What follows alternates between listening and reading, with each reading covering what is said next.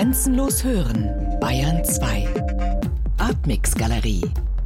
Immer freitags ab 21 Uhr im Hörspiel Artmix. Nathalie Singer, Sie bringen die Radiokunst aktuell ins Museum. Radiophonic Spaces heißt der Hörparcours durch die Radiokunst, der zuletzt in Berlin zu sehen war oder besser zu begehen war im Haus der Kulturen der Welt. Heißt das nun gleichzeitig, dass die Radiokunst zum musealen Kulturgut geworden ist? Das ist äh, eine gute Frage und zweischneidig. Vielleicht kann ich vorwegnehmen, dass es im Museum Tingolin ein Museum ist, aber im Haus der Kulturen der Welt, in dem Foyer des HKWs in Berlin zu erleben ist. Und da heißt es auch nicht Ausstellung, sondern eben ein begehbares Radioarchiv und eine Bühne des Hörwissens. Das heißt, da war das auch schon ganz wichtig, eben diesen Aspekt des Nicht-Musealen hervorzubringen und zu sagen, es ist ein lebendiges, begehbares Archiv, ein wachsendes Archiv. Wir haben uns auch eben bemüht, ein lückenhaftes Archiv darzustellen darzustellen. Also sozusagen die Möglichkeit auch zu geben, Sie werden sehen, da ist ein digitales, audiovisuelles Nachschlagewerk, was natürlich erweitert werden kann. Auf das Archiv kann resoniert werden. Das wurde auch durch dieses Begleitprogramm in Tingeli und im HKW aktuell gehalten. Also es ist keine museale Kunst, um es so zu sagen, sondern sie ist absolut lebendig und geht weiter.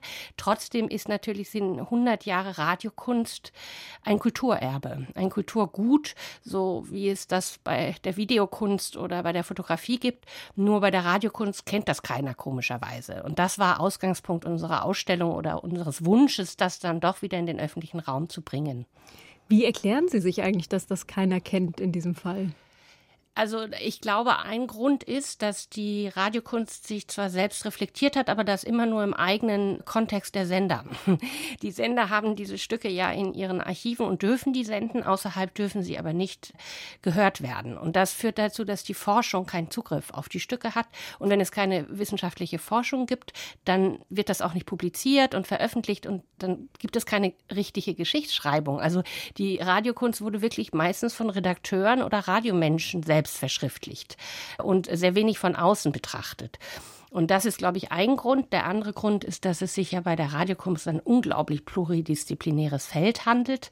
Das heißt, wir haben sowohl angrenzend mit der Literatur zu tun, mit dem Theater, mit der Musik, mit dem Journalismus, mit dem O-Ton seit den 80ern, 70ern sowieso mit der Performancekunst, dann mit der bildenden Kunst. Das heißt, Künstler aller Sparten oder Menschen aller Sparten beschäftigen sich mit diesem Medium. Und da hat die Wissenschaft das ja manchmal mit ihren Kategorien auch schwer. Ist das jetzt eine Sache der Literaturwissenschaft oder der Musikwissenschaft oder der Medienwissenschaft? Und das Projekt, was ja auch der Ausstellung so zuvor geschaltet war, Radiophonic Culture, war deshalb auch ein interdisziplinäres Projekt, also wo Wissenschaftler unterschiedlicher Herangehensweise sich dem dem Feld genähert haben. Bevor wir auf diese Forschungsfrage kommen, würde mhm. ich doch noch mal gerne einen Schritt zurückgehen und zwar zu der Ausstellung. Und Ausstellung würde ich jetzt immer in Gedanken so ein bisschen in Anführungszeichen setzen, mhm. weil es ja doch zunächst paradox erscheint, eine Ausstellung, wie gesagt, in Anführungszeichen zur Geschichte der Radiokunst zu konzipieren gerade weil so flüchtig ist, was im Radio ausgestrahlt wird. Also schon diese Redensart, nach der sich Dinge versenden, erzählt ja von der Flüchtigkeit dieser Kunstform. Wie passt das zum Wunsch des Bewahrens, der ja den Museumskontext prägt?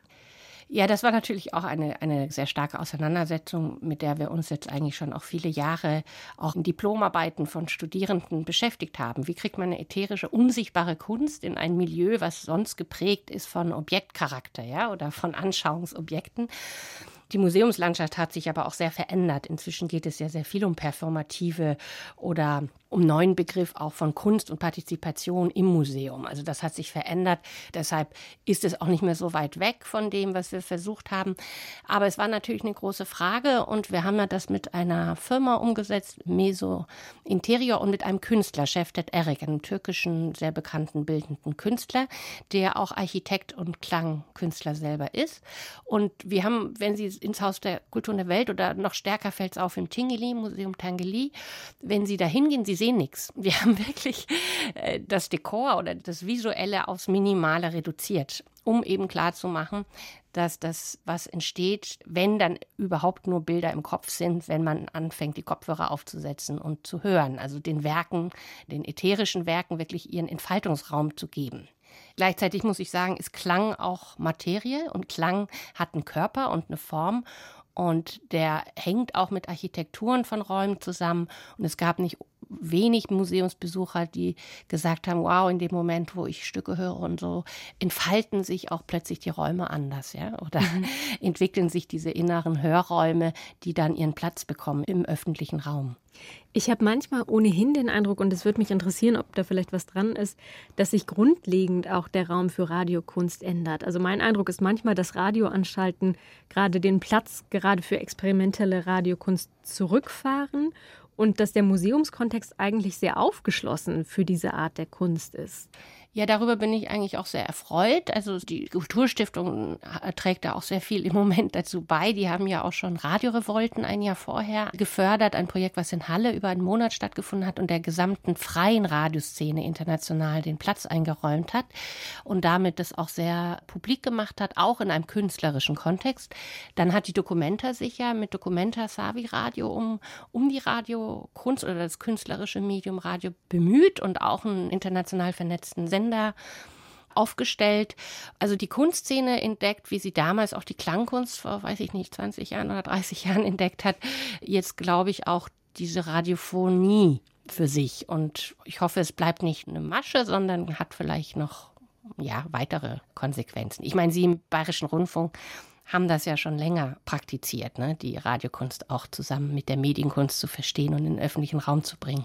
Sie haben jetzt gerade schon von der Radiophonie gesprochen. Ich habe davor länger von der Radiokunst gesprochen. Vielleicht können wir die Begriffe noch einmal ganz kurz schärfen. Also Sie entscheiden sich ja auch in dem Projekt für den Begriff der Radiophonie, was einer ist, der im französischsprachigen Raum, glaube ich, sogar geläufiger ist als hierzulande. Was umfasst er und warum haben Sie sich für ihn entschieden? Das ist wirklich ein Thema, was uns auch ständig bewegt hat, wie wir das jetzt bezeichnen. Ich spreche auch immer eher von der Radiokunst, weil wir ja wirklich ein Archiv geöffnet haben. Vielleicht sagen wir mal von der experimentellen Radiokunst, weil ich ja auch eine Professur für experimentelles Radio habe und die Archive, die ich da in Weimar aufgebaut habe, eben nur für Lehre und Forschung zugänglich im Vorfeld, sammelten experimentelle Werke der Radiokunst. Deshalb rede ich immer noch davon. Die Radiophonie ist der Titel Radiophonic Culture des Forschungsprojekts, auf das drei Jahre jetzt eben auch noch äh, gründlich die Geschichte der Radiophonie unter Aspekten der Kulturtechniken sich angeguckt hat. Und das ist noch ein bisschen weiter gefasst. Das fasst jetzt sozusagen auch die Konditionen des Sendens und des Empfangens und die Fragen nach den Hörräumen, nach den Rezeptionsbedingungen, nach den Veränderungen von Ästhetik durch Veränderung von Studiotechnologien, ja, von der Platte bis heute in die Digitalität hinein und die Konzepte von was ist Signal, was ist Störung werden thematisiert. Das ist nochmal ein anderer Aspekt von Radio, der auch mal eine Übertragung oder eine Jingle-Produktion mit einbeziehen kann, was wir ja unter Radiokunst nicht verstehen würden. Wenn diese Jingle klanglich gerade zum Beispiel in einem Studio entstanden äh, sind, die durch neue technologischen Entwicklungen zu neuen Ästhetiken haben führen können.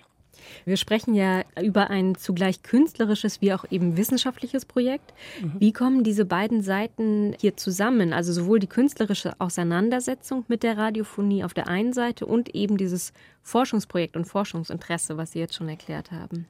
Vielleicht kann man das auch sagen, die Ausstellung oder das begehbare Radioarchiv besteht zwar aus verschiedenen Ebenen des Hörens und aus verschiedenen Ebenen der Auseinandersetzung.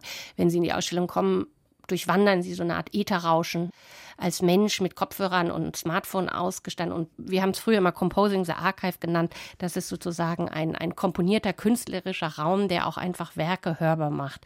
Das ist der künstlerische Aspekt und auch die Frage überhaupt, wie man ein Archiv in einen musealen Raum bringt, ist eine künstlerische, gestalterische Auseinandersetzung gewesen. Wir haben aber auch in der Ausstellung die Mindmap der Radiokunst, so nennen wir die. Das ist eine Art audiovisueller Katalog, der diese 210 Stücke kontextualisiert und zwar mit Texten und aber auch mit Rezensionen von Hörern, mit Bildern von den Studiobedingungen von damals. Und da war es uns eben sehr, sehr wichtig, dass man mal diese Blackbox Studio auch zeigt. Also das heißt, so eine Sendung entsteht ja in Kooperationen, entweder von Sendeanstalten bei Sendebrücken oder auch im Studio zwischen Regisseur, Tontechniker. Die Technik beeinflusst enorm das, was entstanden ist und was auch als neue experimentelle Radiokunst dann wieder in Erscheinung trat.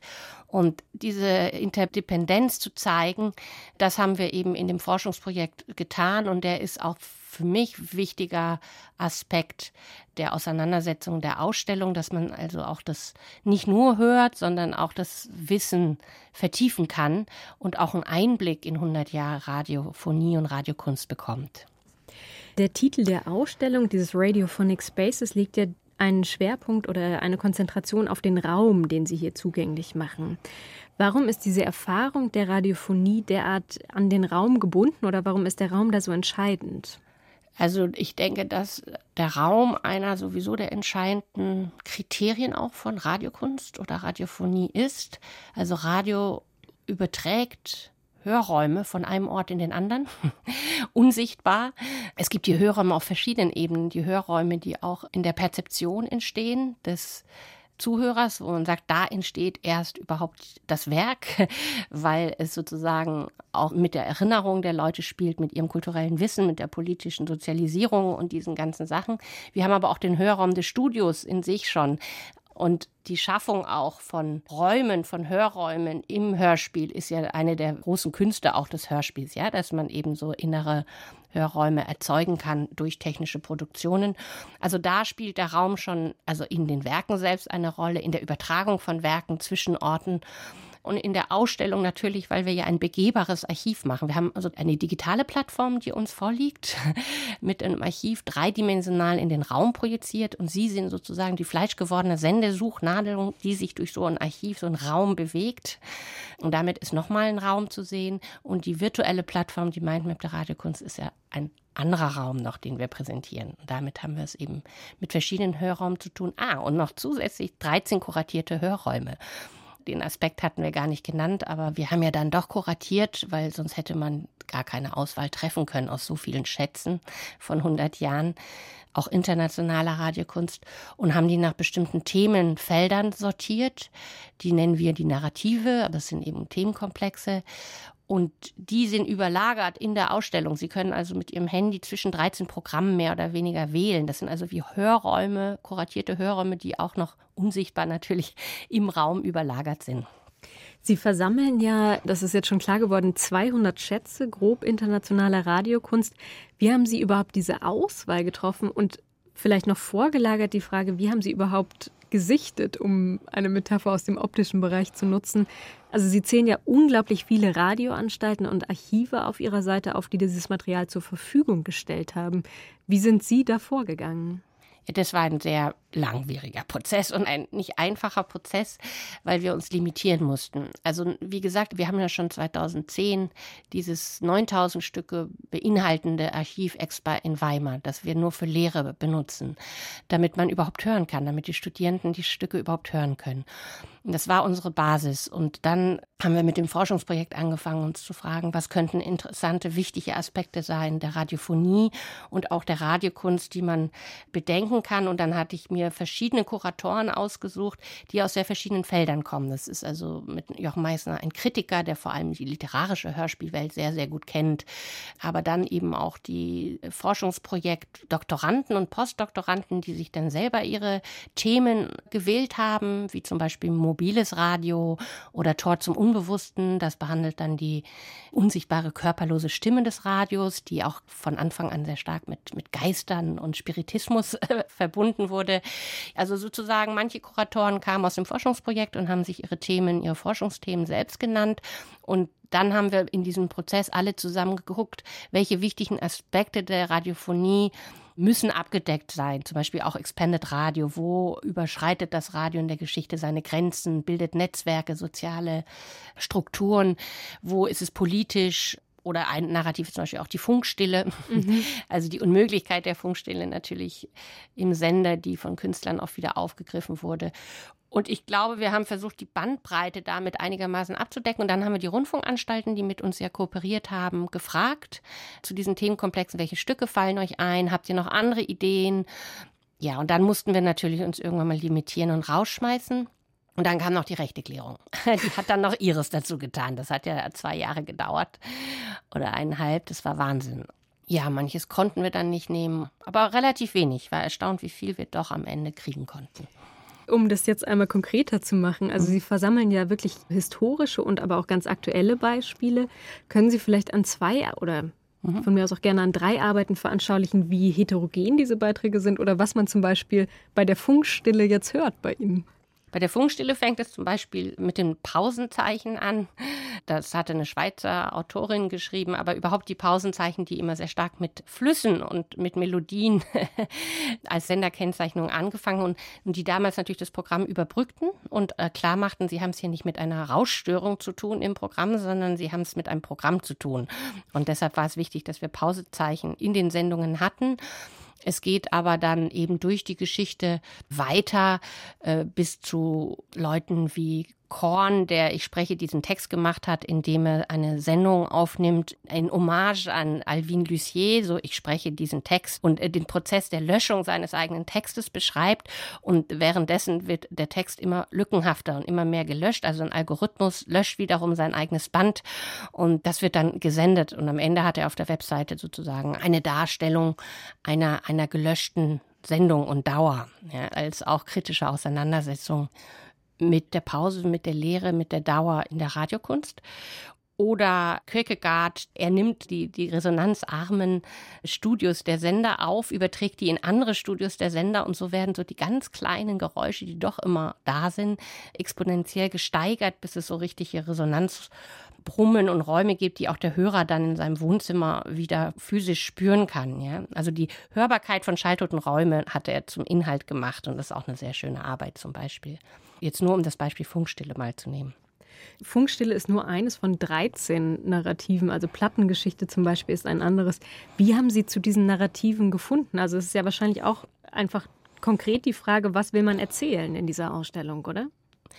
Ja, genau, wie vorhin gesagt, also zum Beispiel Etze Homo, äh, das Jochen Meissner kuratiert hat, behandelt eher wirklich Hörspiele, die aber den Menschen im Zentrum der Auseinandersetzung haben und meistens der Mensch, der sich mit seiner politischen Umwelt beschäftigt, aber alleine als monologisierende Person, weil wir festgestellt haben, dass es sehr, sehr viele Hörstücke und, und auch, wir haben natürlich auch ein bisschen geguckt, was sind denn wichtige Stücke für uns oder auch der Geschichte. Wir haben schon auch uns an Kanon ein bisschen zum Teil auch orientiert dann gemerkt, es ist oft, oft steht da der Mensch im Mittelpunkt. Ja, vielleicht auch eben diese Bedeutung der Stimme in der Radiokunst.